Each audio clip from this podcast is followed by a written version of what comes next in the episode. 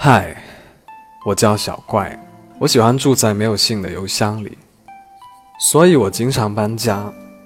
可是最近我遇上一个麻烦，每个邮箱都有它很独特的味道。我住的第一个邮箱是邮局的大邮箱，红皮的，旧旧的，很好看。可是好景不长，我发现我不太喜欢信封里面藏着的味道，或淡或浓的思念的味道，让我晚上睡不着觉，有绕来绕去的烦恼。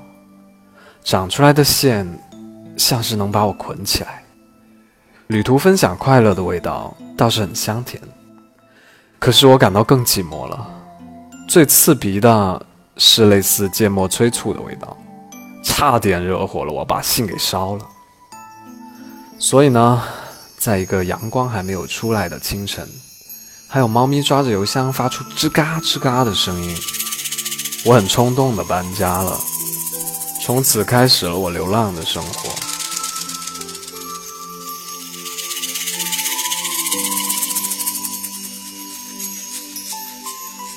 我记得我最喜欢的是一个木头邮箱，里面垫着薄薄的棉絮，还有干草，还有小孩子玩过家家的时候留下的花环。可是后来，有对小鸟夫妻的鸟窝被一个坏小孩捅坏了。唉，我虽然不太乐意，但是还是把家让了出去。我也住过咖啡店门口装饰用的铁质邮箱。咖啡豆香苦的味道还是不错的，铁锈的色腥气也还能够忍受。可是有一天，居然有了一封信，我嗅了嗅，啊，是感谢的榛子味。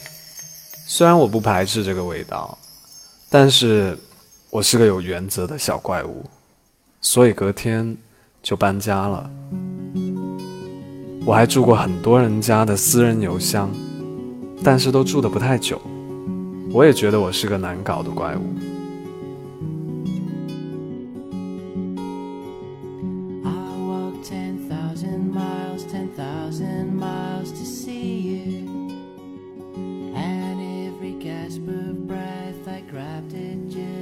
嗯，我叫小怪，还记得最开始说我最近遇上的一个麻烦吗？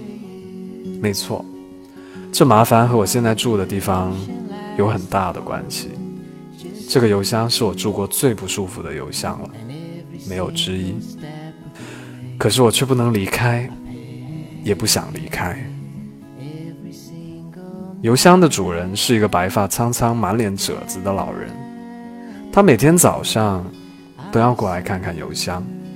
可是我知道这个邮箱里面已经很久没有信了。因为我在这里已经住了一年，我在想，他要是喜欢看到邮箱里面有东西，可以订报纸啊，这样我也可以找借口早日搬家了。